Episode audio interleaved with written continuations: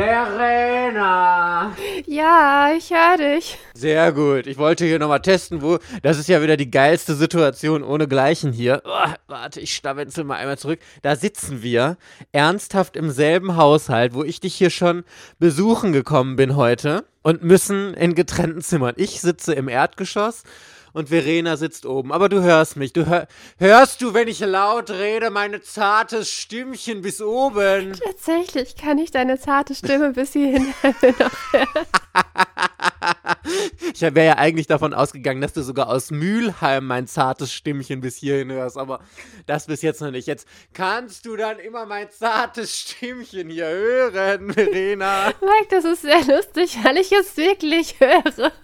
Das doppelt einmal aufs Ohr übers Telefon und einmal höre ich da unten jemand rumschreien. Okay, dann versuche ich heute ausnahmsweise mal leise zu sein.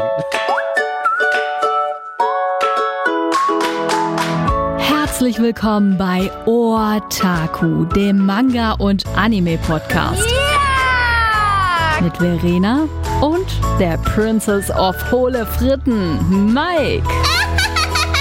Hello, hello, hello, Buddy Peoples and welcome back. Es ist Donnerstag und hier sind Mike und Verena für euch. Hallo. Ja, heute in ganz ungewohnter Konstellation. Wie gesagt, ich bin Verena ja diese Woche besuchen gefahren. Und wir mussten dann logischerweise auch unseren Podcast hier zusammen aufnehmen. Aber weil es sonst auf den Mikros halt gegenseitig halt, wenn man sich gegenüber sitzt, ja, haben wir uns einfach mal in getrennte Räume gesetzt und telefonieren jetzt, obwohl wir nebeneinander sitzen. It's so fucking lovely. Ich habe noch nie innerhalb meines Hauses telefoniert. Das ist voll cool. Mensch, was wir hier für Erfahrungen gemeinsam machen und teilen können. Very, very beautiful. So, und wir äh, müssen jetzt in dieser Folge auch nochmal äh, über Sailor Moon reden. Das ist so unfucking fassbar witzig, denn wir spulen jetzt noch einmal zurück und gehen in die Folge von letzter Woche Donnerstag. Da haben wir ja über Sailor Moon ähm, Crystal, nicht Eternal. Dieses Mal möchte ich den Fehler vermeiden. Eternal Sailor Moon, also die dritte Staffel von Sailor Moon Crystal gesprochen. Und wir dachten nämlich, das wäre die Staffel, die jetzt als Filme rauskommt. Aber es ist schon eine Staffel weiter. Die dritte Staffel von Sailor Moon Crystal gibt es schon.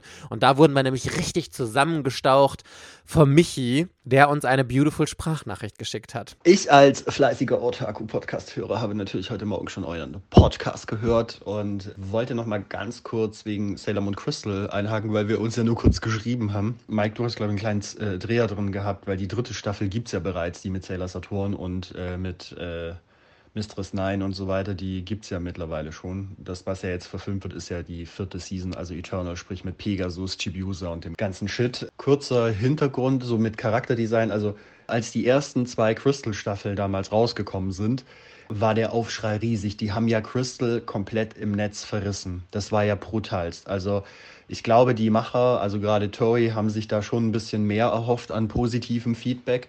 Und die ersten beiden Staffeln waren ja so zerrissen, zu viel CGI, die sahen alle so ungesund aus.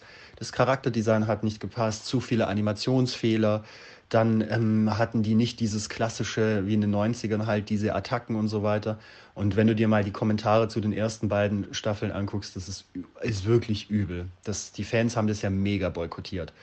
Die Anlehnung an sich war ja damals sehr stark daran, dem Manga gerecht zu werden. Und das haben sie halt ja, an sich, wenn man rein auf dem Papier das mal betrachtet, haben sie das schon relativ gut hingekriegt. Aber die Fans wollten das halt einfach gar nicht haben. Und dann war ja der Aufschrei riesig. Dann kam Season 3 und das ist ganz krass, weil da das Charakterdesign sich ja komplett verändert hat. Das Charakterdesign hat ähm, dann der übernommen, der Pretty Cure. Pretty Cure ist ja auch ein riesen Magical Girl Universum, ähm, was ja auch schon seit mehreren Jahren irgendwie äh, existent hat. Auf jeden Fall ähm, hat der damals das Charakterdesign übernommen und dann sahen die halt fast alle aus wie hier bei Pretty Cure. Und da haben die Fans gesagt, mega, es geht doch super, alles cool. Und ähm, es waren die Attacken wieder da, es waren die Verwandlungsszenen wieder da, ähm, wie, wie früher, als ja dann auch Uranus Neptun kam, auch da waren komplett die, äh, äh die na sag schon, es wollte die Transformation sagen, aber die Verwandlung komplett identisch. Und das ist das, was die Leute dann auf einmal so gehypt haben, weil das Feedback zur dritten Staffel mega gut war. Und jetzt in dem Filmen, was ja die vierte Season abgebildet ist, haben die sich ja vom Charakterdesign die eingekauft, die ja, ich glaube, für die ersten zwei Staffeln zuständig war. Beziehungsweise, also für die Season 2 weiß ich safe, dass es die ist. Die haben sie sich wieder ins Boot geholt. Die Dame, die damals das Charakterdesign für Staffel 2 gemacht hat, war auch zuständig für das Anime-Charakterdesign bei Wedding Peach. Und das siehst du ja auch. Wedding Peach ist ja vom Ding her, jetzt mal unabhängig, dass es einfach auch eine Magical Girl-Serie ist, aber Wedding Peach ist ja einfach nur das Abziehbild von Sailor Moon gewesen, weil es komplett das gleiche Charakterdesign hatte. Und die haben sie sich wieder zurückgeholt. Klar, es ist nicht eins zu eins wie in den 90ern, aber die haben schon mehr Ähnlichkeiten, also auch was die Verwandlungen angeht, was die Attacken angeht. Die ähm, richten sich halt nach dem, was die Fans wollen im Endeffekt. Und deswegen äh, sehen die tatsächlich so aus, wie sie heute aussehen. Und die Sailor Moon Crystal Eternal Variante, also der Film heißt ja Eternal, ist im Endeffekt das Produkt der Fans. Alle haben geschrien, nee, das ist nicht Sailor Moon, Sailor Moon in den 90ern war geiler, warum haben die keine richtigen Attacken mehr, bla bla bla. Die haben sich alle beschwert wie die Blöden. Und das hat man ja dann immer mehr angeglichen. Also guckst du dir Season 3 an, ist es schon wieder viel mehr 90er angehaucht, wie jetzt im Vergleich zu den ersten zwei Staffeln. Und klar, es ist halt die Erzählung vom Manga, die hergenommen wird, aber das ist halt einfach in den Köpfen der Leuten. Ist es so, die Masse möchte das? Die Masse möchte einfach eine gewaschene Version des 90er-Cartoons mit der Handlung des Mangas. Und das ist tatsächlich das Produkt. Was tatsächlich die Musik angeht, da bin ich voll und ganz bei dir. Ich finde bei der Crystal-Version, das ging mir aber allgemein ab, mir fehlt so ein bisschen dieses Bam.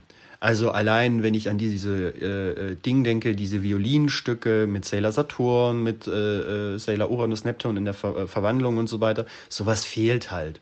Was sie jetzt haben, ist halt alles eher so Gefiedel, ne? Das ist so Fahrstuhlmusik, da kommt nichts rüber. Da fehlt mir auch jegliche, jegliches Ding irgendwie. Ihr merkt schon, ganz interessante Ansichten der Michi und wir, Verena und ich haben dann nämlich gestern nochmal die dritte Staffel auch geschaut von Sailor Moon Crystal. Was heißt nochmal? Also für mich war es das erste Mal, ich kannte die Safe noch nicht. Ich kannte anscheinend nur die ersten beiden Staffeln. Deswegen war auch mein Denkfehler, dass ich dachte, die dritte Staffel würde jetzt erst kommen. Aber anscheinend gab es die dritte Staffel schon. Wir haben zumindest die, die, das erste Box-Volume, die ersten sieben Folgen von 14 sind es, glaube ich, insgesamt geschaut.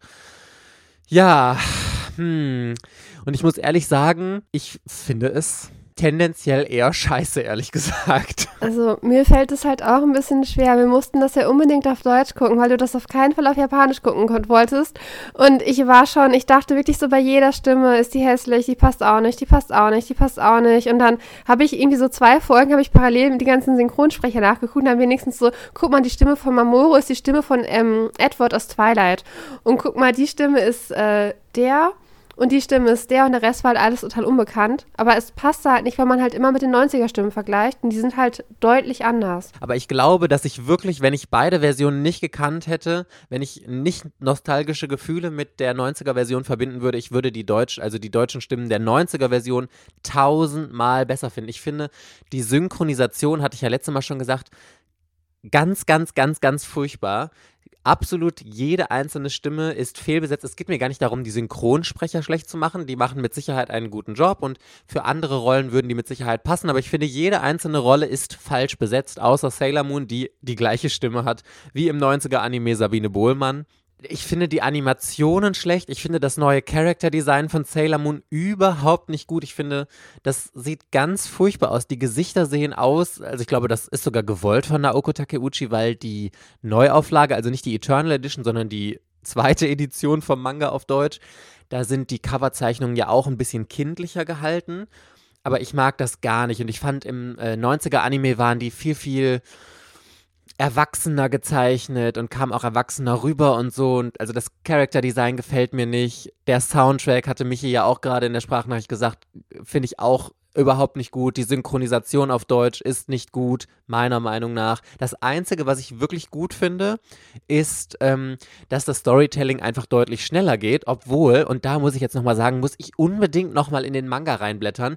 Mich würde interessieren, jetzt sind Sailor Moon Crystal, war nämlich, Spoiler, aber ganz ehrlich, wer Sailor Moon noch nicht gesehen hat, ist selber schuld, dass die Outer Senshi, also Sailor Uranus, Sailor Neptune und Sailor Pluto, ihre Talismane von Anfang an in der Staffel hatten. Also im 90er-Anime ist es ja so, dass die Witches, die Witches 5, die Hexen da, sich auf die Suche nach den Talismanen machen und dann die Leuten, den Leuten immer, ähm, ich weiß gar nicht, die Sternenkristalle kommen, glaube ich, später, irgendwas halt rausschießen aus sich und suchen eben die Talismane. Ich glaube, irgendwelche Sterne oder so schießen die da raus. Sailor Uranus und Sailor Neptun wissen ja gar nicht, dass sie die Talismane in sich haben und hinterher finden sie es erst raus und dann kriegt Sailor Uranus ihr Schwert und Sailor Neptun ihren Spiegel. Nur Sailor Pluto hat den ja von Anfang an. Und hier hatten sie das einfach von Anfang an. Das hat mich so getriggert und klar kenne ich jetzt einfach den 90er-Anime und hier will ich gar nicht sagen, dass es, äh, dass es wahrscheinlich aus Nostalgiegründen ist, aber mich würde deswegen sehr interessieren, da sich Crystal ja damit rühmt, dass sie sich so an die Manga-Vorlage halten, dann muss das ja anscheinend im Manga auch so sein. Da müssen wir gleich unbedingt mal nachschauen, Verena. Ich wollte noch zum Zeichenstil sagen, also der Zeichenstil in Crystal passt besser zu dem Zeichenstil im Anime, zum Manga meine ich. Und das sagen ja auch ganz viele, dass sie halt äh, den Manga-Zeichenstil gar nicht so schön finden. Das passt jetzt damit zusammen, wenn man dann auch den Crystal-Zeichenstil nicht so schön findet. Ähm, aber wenn man will, dass das zur Manga-Vorlage passt, dann muss der Zeichenstil ja auch zu dem vom Manga halt passen. Und dann ist das Figurendesign so. Ich mag die Profile nicht. Also ich finde immer die Kopfform halt irgendwie komisch. Mir fällt es bei den 13 Folgen deutlich schwerer, irgendwie diese Charaktere gern zu haben. Ich mag die Charaktere aufgrund des 90er-Animes, aber in dem Crystal wird es halt alles so schnell durcherzählt, dass man eigentlich gar nicht so richtig mit Haruka und mit Shiro und so sympathisieren kann, weil die, weil es einfach alles so schnell geht. Und auch mit den ganzen Antagonisten sowieso, die kommen ja nur zwei Folgen von, dann sind die ja schon wieder tot. Das geht mir tatsächlich schon wieder zu schnell. Den Soundtrack finde ich gar nicht so schlimm. Also ich mag das erste Ending von Staffel 3. Und äh, ich mag auch die Färbung im Anime lieber als vorher. Also irgendwie, man merkt, dass sie den Stil so ein bisschen geändert haben und die Verwandlungssequenzen, ich finde die halt auch schön. Mir gefällt das, dass die halt zu einem 90er-Anime halt passen. Also, dass es jetzt eins zu eins ist, nur mit geilerem Hintergrund. Aber die haben natürlich, wenn man das am Stück guckt, dann sieht man in den ersten drei Folgen fünf Minuten Verwandlung von allen drei, von allen fünf Sailor-Kriegerinnen plus Shibiusa. Und in der nächsten Folge das gleiche nochmal. Und der Kampf dauert dann 30 Sekunden, weil die sich vor fünf Minuten verwandelt haben. Und dann noch jede ihre. Und was mich halt immer noch stört, ist das mit diesen englischsprachigen Verwandeln und englischsprachige Attacken. Das gefällt mir nicht. Also, das ist eine Sache, mit der kann ich mich absolut nicht anfreuen, aber das wollte ähm, die Mangaka ja, dass die auch in den anderssprachigen Anime-Lizenzen immer diese englischsprachige Verwandlung benutzen. Ja, damit kann ich mich noch anfreunden. Mir fällt tatsächlich viel schwerer dieser Umstieg von Bunny zu Usagi, aber auch das ist mit Sicherheit nur aus nostalgischen Gründen bei mir und ich glaube, wer Sailor Moon Crystal zuerst guckt oder damit kann man sich total irgendwie anfreunden. Aber naja, wir haben ja letzte Woche auch schon ein bisschen drüber diskutiert, deswegen wollen wir das Thema heute nicht nochmal lang und breit ausschlachten. Aber was wir jetzt nochmal ordentlich ausschlachten wollen, ist leider Kritik an Tokyo Pop. Denn ähm, wir haben im Comic-Forum eine Diskussion darüber gesehen und Verena hatte das gestern auch zu mir nämlich gemeint, dass Tokyo Pop echt im Moment so richtig verkackt. Wir hatten jetzt mit mehreren Manga-Verlagen hatten wir ja diese Interviews. Und tatsächlich hat bei mir das Interview mit Ultraverse einen Kaufrausch, Kaufrausch ausgelöst, weil ich dachte so, irgendwie hat mich das total alles überzeugt. Da müsste es doch reingeben, die ich von Ultraverse feiere. Das wird dann in den nächsten Wochen und Monaten kommen, dass ich immer wieder neue Ultraverse rein entdeckt habe. Und bei Tokyopop sind halt die einzigen, die letztes Jahr wirklich Probleme hatten. Und alle anderen sagen, verkaufsstärkstes Jahr, die haben die und die Reihe, lief äh, mega, mega gut und also irgendwie hat kein Verlag richtig Probleme 2020 gehabt, nur Tokyopop halt. Und das ärgert mich. Und dann war ich noch wieder auf dem Comic-Forum unterwegs und dann ging es, da gibt es halt allgemeines äh, Tokyopop-Diskussionsforum oder wie auch immer das dann halt heißt, ein so ein Topic. Da sind sie sich dann immer gegenseitig am Beschweren, welche Reihen man halt schon wieder so ewig lange warten muss. Und ich sammle halt nicht so viele von den betroffenen Reihen. Aber die Liste kommt mir gefühlt länger vor als die Liste von Egmont zu den schlimmsten Zeiten. Ich finde auch persönlich, klar, Egmont hat noch viele Probleme, aber dass Egmont sich schon gebessert hat. Alleine jetzt diese Ankündigung, die wir in einer der letzten News-Folgen hatten, dass Egmont jetzt wirklich auch vergriffene Reihen teilweise nachdrucken möchte. Klar, das kann nur Step by Step passieren, aber ich habe das Gefühl, da passiert irgendwie was. Und bei Tokyo Pop habe ich irgendwie das komplette Gegenteil, dass der Verlag immer weiter abschmiergelt, dass es immer mehr Serien gibt, die Problemkinder werden, immer mehr Serien, die gestreckt werden. Das ist mir jetzt zum Beispiel, weil ich letztens Real Life gelesen hatte. äh, was auch anfänglich mit dreimonatigem Rhythmus rausgekommen ist und jetzt aktuell kommt der nächste Band erst sieben Monate nach dem äh, vorherigen und so. Und das heißt ja noch nicht, dass er dann auch wirklich rauskommt oder nochmal verschoben wird. Und wer weiß, wie lang dann der nächste Band noch dauert. Und das ist halt gerade bei Serien, die in Japan oder wo auch immer sie herkommen, schon abgeschlossen sind, unfassbar nervig. Und wir hatten heute Morgen beim Frühstückstisch äh, mal nachgeschaut oder Verena hatte nachgeschaut. Es gibt so viele Problemkinder aktuell bei Tokyo Pop? Also zum Beispiel Fate Zero ist von, zwei, äh, von zweimonatigen Rhythmus auf fünf Monate gestreckt worden. Und Fate Zero ist kurz vor Corona, glaube ich, gestartet. Also das kann man nicht als Altlast im Prinzip zählen. Äh, Starlight Dreams hat jetzt einen fünf Monate Rhythmus. Blind vor Liebe hat jetzt wohl einen zwölf Monate Rhythmus. Ähm, da fehlen noch drei Bände also ist mit sechs abgeschlossen, wir warten auf Band 4, aber Blind vor Liebe ist, glaube ich, eine Romance, Shoujo oder Girls Love-Reihe, also eigentlich eine von denen, die eigentlich gut laufen sollten. Real Account ist ein Trauerspiel, da wartet man gerade elf Monate auf den nächsten Band und in Japan ist die Reihe mit 24 Bänden abgeschlossen, wir sind gerade so bei Band 10. Äh, Smoking Parade ist ja eigentlich auch eine Reihe, die glaube ich, ich meine, das ist die von Deadman Wonderland. Da warten wir nämlich auch schon seit Dezember 2019 auf den nächsten Band. Magical Girl of the End läuft nicht. No Guns Live läuft nicht. Da warten wir seit auf Band 9 derzeit. Terraformers ist ja auch schon seit Ewigkeit eine Baustelle. Ich glaube, Terraformers ist eine Altlast. Mary Nightmare ist eher so ein, ich weiß gar nicht, wie man es zählen kann. Ist so eine Kreuzung aus Shoujo und Shonen, glaube ich. Da wartet man auch schon seit einem Jahr auf den nächsten Band. Oder zum Beispiel Inspectral läuft halt auch nicht. Da warten wir jetzt seit Ewigkeiten auf Band 11. Was hatte ich noch hier? Skyward Adventures läuft nicht, Tiara läuft nicht. Bei Finder kann Tokyopop nichts dafür. Aber da warten wir halt auch. Aber man kann es halt irgendwann nicht mehr auseinanderhalten, welche Reihen werden zurückgehalten, weil sie halt mit Band Verlust machen und welche Reihen machen halt von den Lizenzen Probleme, dass man auf irgendeine Freigabe wartet. Also Finder und Case Heaven ist garantiert, die wollen das bringen und das wartet, die warten halt garantiert nur auf eine Freigabe. Und da sind halt immer wieder Reihen bei, die mich halt interessieren. Also zum Beispiel No Guns Live oder Smoking Parade würde ich eigentlich gerne mal testen. Nur wenn ich dann halt sehe, dass die schon ähm, dass die halt in diesen langen Rhythmus halt reinkommen, dann würde ich die natürlich nicht anfangen. Oder ich hatte auch mal überlegt, ob ich nicht doch noch mal Inspectra halt teste, dass ich den Anime schaue und dann vielleicht den Manga kaufe. Macht unter den Umständen natürlich überhaupt keinen Sinn. Real Account ist, glaube ich, auch ein richtig cooler Titel, macht aber auch keinen Sinn, den jetzt anzufangen. Real Life hatten wir ja noch im Podcast drüber gesprochen, aber wenn ich jetzt sehe, dass der auf sieben Monate gestreckt wird, dann würde ich da jetzt auch nicht meine 12 Euro investieren und die Reihe doch noch starten. Fate Zero habe ich gestartet, das ärgert mich, aber da bin ich mit fünf Monate Wartezeit momentan noch ganz gut dabei. Dann äh, ist das noch überschaubar. Aber das ist halt so eine Masse und es ist halt ge gefühlt alles bis auf Shoujo. Und äh, bei Shoujo sind sogar auch ein, zwei Reihen betroffen. Und halt immer dieses Strecken, ewig lange Wartezeiten und dann, wenn man das halt dann weiß, dann guckt man halt auch nicht nach. Und ich bin mittlerweile, wenn ich bei Tokyo eine neue Reihe anfange, dann gucke ich, wie sind aktuell die Veröffentlichungen zwischen den letzt, zuletzt erschienenen Bänden und wenn mir das zu lang ist, dann fange ich die Reihe halt nicht mehr an.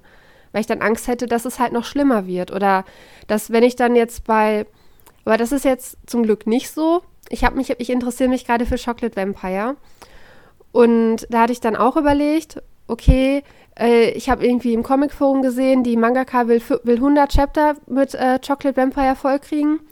Das heißt, wir kriegen 25 Bände oder 20 bis 25 Bände, je nachdem, ob das vier oder fünf Chapter im Band sind.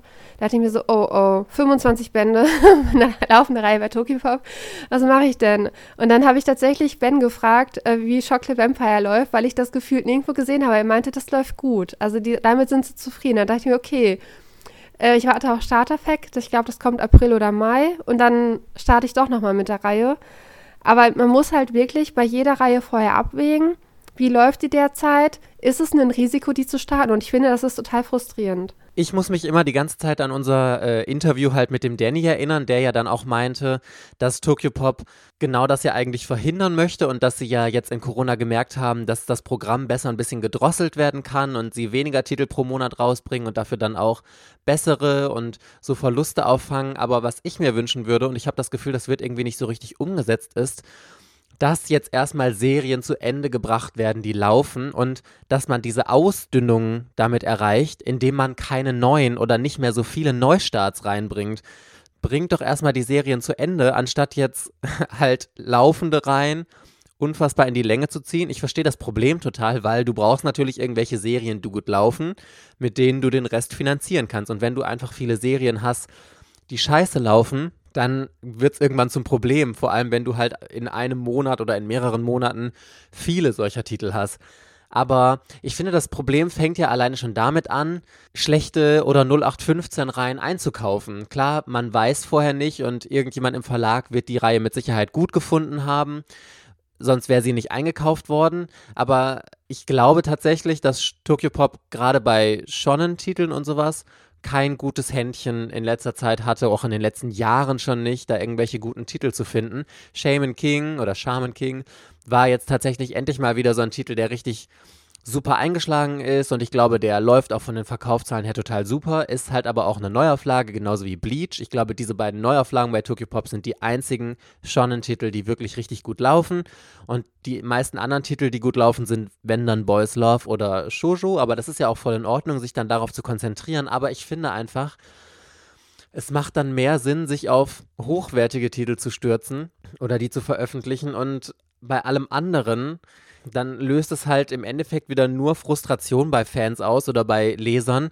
Und das kann ja irgendwie nicht der Sinn hinter der ganzen Sache sein. Und also meine Meinung ist, erstmal die Titel zu Ende bringen, die jetzt auch schlecht laufen. Dann geht es halt in einem schnelleren Rhythmus, weil du vergraulst dir ja auch wirklich Kunden. Wir hatten ja auch eben darüber gesprochen, Verena, dass ähm, gerade auch ganz viele Tokyo Pop Reihen auf eBay Kleinanzeigen verkaufen weil jetzt schon wieder irgendwelche Bände total hinausgezögert wurden und die Leute dann sagen, ich habe keinen Bock mehr darauf, ich breche diese Reihe ab.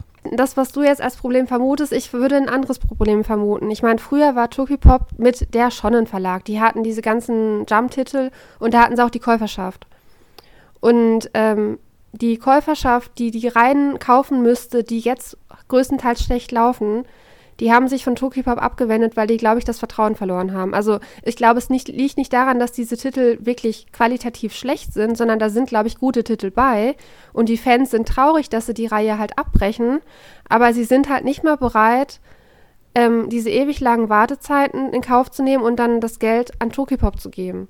Die Reihen werden nicht abgebrochen, weil, weil die schlecht sind, sondern weil sie Tokyopop nicht vertrauen und weil sie da zu häufig enttäuscht wurden. Und neue Käufer für diese Reihen werden halt nicht gefunden, weil die von vornherein von dem Ruf abgeschreckt sind. Und Tokyopop sagt ja selber auch, dass deren Zielgruppe, fort, ähm, also dass sie sich mehr auf Shoujo konzentrieren und dann dementsprechend sind die Zielgruppe eher Mädchen und junge Frauen.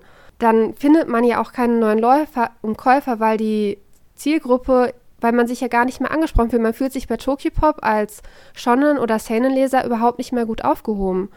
Und dann hat man, wenn man jetzt sagt, okay, ich habe eine richtig gute Reihe bei Tokyopop, was weiß ich, No Guns Live oder ähm, Real Account, man wird die sich nicht kaufen, dann wird man sagen, ich habe aber auch eine gute Reihe bei Carlsen oder bei Manga Kult und dann, oder bei Kase und wird dann wahrscheinlich eher dahin gehen und dann, wenn man sich entscheiden muss, ich kann ja nicht zehn tolle Reihen kaufen, sondern nur vielleicht fünf und dann würde ich die fünf lieber in, bei Verlagen kaufen, bei denen ich noch richtiges Vertrauen habe, dass ich die Reihe regelmäßig kriege. Und ich glaube, da ist das Problem. Was mein Eindruck war immer, dass Tokipop das auch mittlerweile bei den neuen Lizenzen halt so macht. Die kaufen ja fast nur noch Shoujo-Lizenzen halt ein.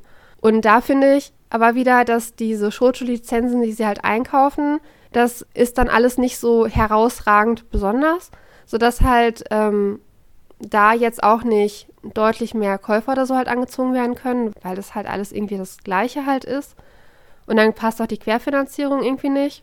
Also irgendwie haben sie sich ganz von den ähm, Shonen- und Seinen-Titeln verabschiedet, bis auf Shaman King und Bleach. Das sind ja die einzigen beiden Reihen, glaube ich, die richtig gut laufen. Aber ich finde auch, was du gemeint hast, dass man sich dann eher zu anderen Verlagen äh, hingezogen fühlt und sowas. Und ich glaube wirklich, also es gibt ja eine Kernleserschaft im Manga-Bereich, also Leute, die das wirklich extrem sammeln und die ganz, ganz viel Geld in dieses Hobby investieren.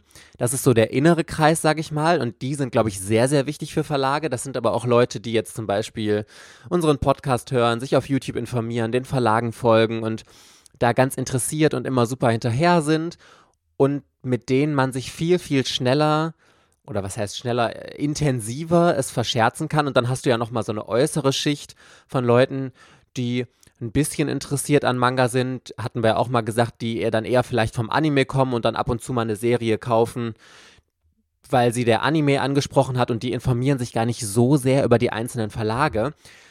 Aber ich glaube, das große Problem ist eben diese innere Käuferschaft, die sich super intensiv mit dem Thema auseinandersetzt. Und wenn du es dir als Verlag einmal da sehr, sehr kaputt gemacht hast, dann ist es auch relativ schwer, wieder das Vertrauen aufzubauen. Also ich glaube, das geht. Haben ja schon andere Verlage auch irgendwie bewiesen und ich hatte auch mal eine Zeit lang wirklich das Gefühl, dass es bei Tokyo Pop irgendwie eine Besserung in Sicht ist, aber jetzt habe ich das Gefühl, schwemmt es oder schwimmt es da schon wieder so ein bisschen.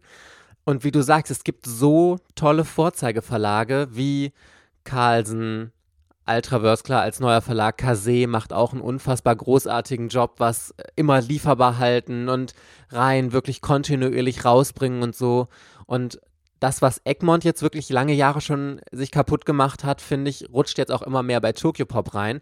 Ich hoffe und ich wünsche es mir wirklich, dass es da wieder aufwärts geht und dass wir dann wieder mal positiver darüber reden können. Aber gerade finde ich das einfach nur frustrierend und ich kann ja auch selbst sagen, ich meine, Shoujo ist einfach nicht mein Genre, deswegen finde ich grundsätzlich sehr, sehr wenig bei Tokyo Pop und die einzigen Serien, die ich wirklich aktuell noch von Tokyo Pop sammle, sind ja Shaman King und ja, Bleach habe ich noch zu Hause stehen, habe ich aber, wollte ich aber erstmal noch so reinlesen. Shame on me, dass ich noch nie Bleach gelesen habe.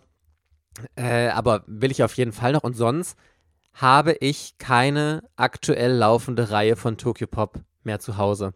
Und das äh, ist ja auch irgendwie bezeichnend. Und ich bin da auch immer super vorsichtig, wie du gesagt hast, auch was Tokyo Pop angeht, weil ich mir immer denke, hm, selbst wenn mich jetzt was interessiert, wie sieht das da irgendwie aus? Und also ich müsste jetzt wirklich eine Reihe finden, wo ich sage, boah, die spricht mich super extrem an und ich habe so unfassbar viel Bock auf die Reihe, dass ich die anfangen würde und ich glaube, für Romans-Leserinnen ist das eher was oder Leser, aber hm, weiß ich nicht. Also ich habe jetzt definitiv Inspectre, was ich nicht nochmal antesten werde, wegen, weil es unzuverlässig läuft. No Guns Live würde mich interessieren, werde ich nicht antesten. Smoking Parade würde mich interessieren, werde ich nicht antesten. Und Real Life hätte ich, glaube ich, auch nochmal angetestet, aber jetzt mit 12 Euro und äh, sieben Monate warten, werde ich es auch nicht antesten. Was mir noch aufgefallen ist, es sind ja nicht nur diese Hardcore-Sammler, die alles übers Internet äh, kaufen und sich darüber informieren, sondern die Leute, die halt in die Comicläden gehen oder in die Buchhandlung. Ich denke mal, die Tokypop-Abteilung ist vollgestopft mit Shoujo-Sachen. Und auch, dass die ähm, da zum Beispiel solche schlecht laufenden Reihen, wo die, die seit Ewigkeiten laufen und wo mal wieder ein Jahr lang kein Band kommt, da haben sie garantiert nicht die, die Regale vollgepflastert mit Mary Nightmare Band 1 bis 20 oder mit Gintama Band 1 bis 35 oder bis 39, sondern davon sind dann auch nur vielleicht mal noch so einzelne nicht verkaufte Bände dazwischen, aber auch keine komplette Serie. Und die Shoujo-Titel ist dann häufig so, da hat man dann fast die komplette Reihe ähm, stehen und kann natürlich dann auch ohne Probleme da jetzt sagen, okay, cool, ich fange die Reihe mal an. Aber ich gehe davon aus, dass man diese Titel, die jetzt problematisch sind, dass man die auch in den Comicläden ganz häufig gar nicht mehr findet. Und wenn äh, dann nur vereinzelte Sachen, dann ist es halt auch blöd. Aber ich würde gerne noch loben. Also es geht ja auch anders. Also die eine Reihe, die ich fast abgebrochen hätte, war ja damals Jona, Prinzessin der Morgendämmerung, nachdem irgendwie, was auch immer für Probleme da waren und glaube ich anderthalb Jahre oder so kein Band kam. Das haben die ja richtig Bombe gelöst, dass dann, nachdem das Problem gelöst war, kam ja wirklich jeden Monat ein Band und jetzt sind wir schon fast bei Band 30. Also irgendwie Zumindest können wir jetzt uns schon Gedanken machen, welche Limited Edition Band 30 kriegen wird. Nach, und es kam wirklich jeden Monat ein Band und dann kam in einem Monat mal kein Band. Dafür kam einen, äh, diese, diese Novel halt raus und einen Monat kam, ich weiß gar nicht, ob es irgendein Fanbook oder so schon gab. Es kommt, glaube ich, noch ein Fanbuch. Aber es geht halt, ne? Also wenn, wenn man halt will und dann kann man den Rhythmus auch auf einen Monat äh, Probandstrecken. Aber bei Jona muss man ja auch dazu sagen, Jona ist einer der Top-Titel von Tokyo Pop. Also in den Jahrescharts war 20 Millionen mal gefühlt Jona vertreten vom letzten Jahr. Und das ist dann wieder typisch ein Titel, der läuft. Und da lag es ja auch nicht daran, dass die Serie nicht gekauft wurde, dass sie unterbrochen wurde, sondern da gab es ja diese äh, Finanzamt, keine Ahnung was für Probleme. Es spielt ja auch keine Rolle. Auf jeden Fall lag es nicht an den Verkaufszahlen. Und es war natürlich in Tokyo Pops Interesse, die Serie dann sehr, sehr schnell danach weiter zu veröffentlichen, um die Käufer und Käuferinnen da auch wieder abzuholen. Ich glaube, das Problem ist ja wirklich die Serien, die nicht laufen, dass die konstant weitergeführt werden. Das wir als Leser und Leserinnen einfach wissen, wenn ich eine Serie bei Tokyopop oder bei was weiß ich welchem anderen Verlag anfange, dann kann ich mich darauf verlassen, dass diese Serie auch durchgezogen wird und zwar in einem akzeptablen Veröffentlichungsrhythmus und das ist einfach aktuell nicht der Fall. Egmont ist ja auch in dieser Zwischenbaustelle, dass die halt auch dieses Problem hatten, ganz viele Reihen und man hat überall ein Jahr oder so gewartet. Die machen das ja mittlerweile, dass gefühlt in jedem Monat ist irgendein Problemkind dabei, wo mal wieder ein Band von kommt. Dann natürlich dann im Endeffekt wartet man dann auf ein Band irgendwie sechs bis neun Monate. Aber es tut sich bei den Reihen was. Und äh, das müsste Tokyopop mindestens auch machen, dass halt diese ganzen Problemkinder, dass halt immer ein, zwei Titel, das sind dann 20 Prozent der Monatsneuheiten oder weniger, das sind dann vielleicht 15 Prozent der Monatsneuheiten, äh, dass das halt ein bis zwei Problemband Bände sind, die mit äh, querfinanziert werden müssen, sodass die halt abgearbeitet werden. Und dann fängt man halt mit irgendwas an, was bald fertig ist und ja, oder wie auch immer man da sich seine Reihenfolge halt aussucht. Aber das müsste halt gemacht werden, dass man halt sieht, okay, schneller geht es nicht, aber sie machen es. Und das Problem ist ja auch noch zusätzlich, was ich ja grundsätzlich eine ganz, ganz tolle Sache finde, dass Tokyopop sagt, wir wollen jetzt reduzieren unsere Monatsneuheiten und lieber äh, wirklich gute Titel bringen, anstatt einfach so viel rauszuballern irgendwie im Monat. Aber dadurch ist der Druck auf die einzelnen Titel natürlich noch viel höher, dass sie ein großer Erfolg werden. Ähm, und es ist noch schwieriger quer zu finanzieren, weil du wirklich jeden Monat sehr starke Serien brauchst, um die anderen Titel, wenn mal was nicht läuft, mitzutragen. Ich bin da immer hin und her gerissen. Ich glaube, das ist wie so oft im Leben, es gibt nicht die eine perfekte Lösung, die man machen kann, weil man natürlich immer mehrere Interessen äh, unter einen Hut bringen muss. Wir sprechen natürlich logischerweise aus Sicht der Leserinnen und Leser. Aber klar muss man auch immer die Interessen des Verlages, die einfach Geld verdienen wollen und sowas berücksichtigen. Aber es kann ja nicht nur sein, wenn man sich dadurch Leser und Leserinnen verprellt, dann I'm sorry, ist das genauso scheiße. Und es gibt bestimmt andere Lösungen, meinetwegen eine Preiserhöhung für diese Problembände. Oder was weiß ich, das kann man jetzt nicht mehr bringen, aber hätte man vielleicht Shaman King einen Euro teurer gemacht oder so, dann hätte man ja da pro Band 50 Cent mehr verdient. Kann man querfinanzieren und dann durch die Verkäufe von Shaman King könnte man Mary Nightmare finanzieren oder Smoking Parade oder was auch immer dann gerade. Obwohl du dann auch wieder das Problem hast, dass viele den Band dann wahrscheinlich auch nicht kaufen. Also ich glaube schon, dass gerade so Serien wie Shaman King oder Bleach auch sehr preisgetrieben sind und also klar, ich, ich glaube wirklich mit jedem Euro teurer gibt es auch Käufer, die dadurch abspringen oder Käuferinnen. Und ähm, es ist halt immer so ein schmaler Grad. Aber ich bin auch, deswegen bin ich eigentlich voll dafür, was du gesagt hast. Dann macht halt Serien, die schlecht laufen, teurer. Ich finde das überhaupt nicht schlimm, weil ich glaube, die Leute, die diese Serien wirklich sammeln, klar verlierst du dadurch nochmal irgendwelche KäuferInnen, aber die, die diese Serie wirklich haben wollen, die sind auch bereit, ein oder zwei Euro mehr dafür zu bezahlen, wenn die Serie dann endlich auch mal rauskommt. Das sehe ich doch bei, hier hast du mir doch letztens noch erzählt, ein melancholischer Morgen. Die lief oder ist ja auch so ein von dir sehr gehypte und sehr gefeierte Serie, läuft aber super schlecht bei Carlsen und da kostet doch ein Band schon 10 Euro fast, obwohl das ein ganz normales Standard Der Abschlussband war, ist dicker, der kostet regulär 9,95 Euro. Und die hatten, glaube ich, Band 6 nachgedruckt. Ist aber bei Carlsen nicht mehr lieferbar, aber den habe ich im Bonner Comic Shop damals gesehen oder äh, damals äh, letzte Woche, vorgestern. Da kostete der dann, glaube ich, auch irgendwie 8,95 oder 9,95 und dann dachte ich, der wurde halt nachgedruckt. Aber das, das ist halt äh, mit dem Nachdrucken, das ist ja nochmal eine andere Geschichte. Aber Panini macht das ja andauernd. Also da sind jetzt auch Jagan und Gigant, die sind auch beide teurer geworden. Da kostet irgendwie ab Band 5 oder ab Band 10 kostet bei Panini jeder kleine Einzelband 9,95 Euro oder 9,99 Euro. Also das ist das Gang und Gäbe. Egmont macht das auch, die erhöhen ja auch die Preise, dass dann halt die späteren Bände 8,50 Euro und nicht 7,50 Euro kosten dann, dann ist das so. Ich meine, Tokyopop ist ja jetzt auch nicht so wie Carlsen, dass die sich mit Harry Potter und was auch immer alles querfinanzieren können. Ja, Carlsen hat halt viele starke Manga-Reihen, auch mit One Piece und äh, Attack on Titan und all sowas, My Hero Academia, Food Wars. Selbst wenn sie das nicht hätten, könnten sie sich mit äh, Harry Potter und so wahrscheinlich also Carlsen Manga geht nicht pleite. Wenn die mal wirklich ein richtig mieses Jahr haben, dann müsste halt der große Verlag da drüber, müsste mal ein bisschen Geld in einen Manga-Verlag investieren. Aber Tokyo Pop hat das ja nicht. Ja, Tokyo Pop ist ja aber auch, gehört zu einem großen Unternehmen, Tokyo Pop äh, US oder was weiß ich, was der Mutterkonzern ist. Auf jeden Fall ist Tokyo Pop Deutschland, war ja sogar immer eher, als Joachim Kaps noch da war, der Verlag, der die anderen Länder von Tokyo Pop mitfinanziert hat. Also Tokyo Pop Deutschland musste ja US und UK und alles mitfinanzieren, weil die so unfassbar schlecht gelaufen sind, weil da so schlecht gewirtschaftet wurde von diesem Stuart Levy, der ja der oberste Boss von Tokyo Pop weltweit ist. Also keine Ahnung, ich kenne ihn nicht, ich kenne jetzt nur Erzählungen, aber der scheint ja da wirklich sehr aufs Finanzielle, sage ich es mal, getrieben zu sein und sehr spezielle Ansichten zu vertreten und ja, keine Ahnung. Ich will mich da nicht so weit aus dem Fenster lehnen, weil ich ihn halt auch gar nicht persönlich kenne oder so. Ich habe mir da nie eine eigene Meinung bilden können, aber ist halt dann schwierig. Und jetzt, wo Tokyo Pop Deutschland nicht mehr diese unfassbar riesigen Zahlen dann bringt wie früher vielleicht, klar, dass das dann irgendwie Probleme gibt. Ich hoffe einfach, dass Tokyopop sich irgendwann wieder fängt und dass sie das halt irgendwie in den Griff kriegen und dass der Laden halt irgendwann wieder läuft. Und dass dann, vielleicht wenn es dann nicht mehr im Shonen-Bereich Marktführer ist, aber dass sie dann halt wieder in den Sachen, die die halt rausbringen, dass da, dass das halt alles zufriedenstellend ist. Weil die haben halt immer noch richtig tolle Reihen und die haben, also mich interessieren nicht alle Shoujo-Reihen, weil ich aus dem Alter, glaube ich, raus bin.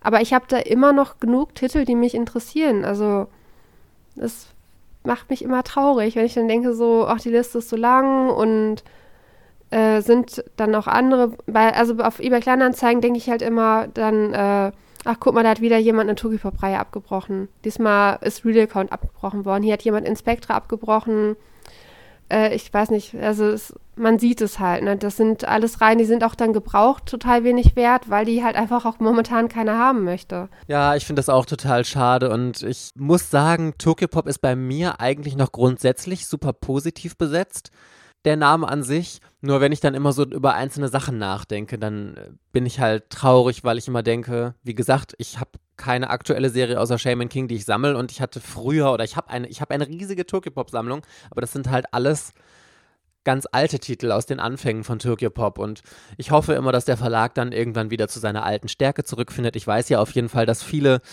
super motivierte Mitarbeiter da sind, aber komplett in diese ganzen Strukturen dahinter, wieso welche Entscheidungen so getroffen wird, können wir natürlich nicht einblicken, wissen wir nicht, keine Ahnung.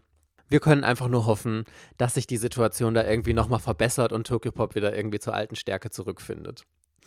Naja, so, das war das Wort zum Donnerstag, Party Peoples. Wir hoffen, euch hat diese Folge gefallen. Verena und ich ähm, werden uns jetzt einen Beautiful Day hier machen und heute Abend, also wenn ihr die Folge hört, ist es leider schon gestern gewesen. I'm sorry for that.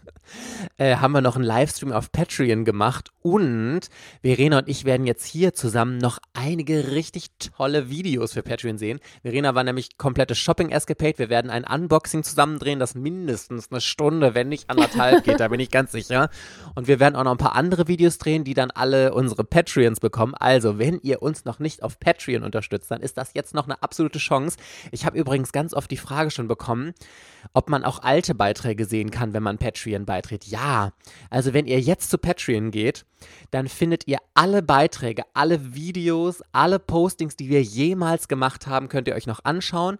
Selbst wenn ihr jetzt nur für einen Monat Unterstützer oder Unterstützerin ich muss mir das nochmal einschätzen, ich möchte gendern, UnterstützerInnen auf Patreon werdet.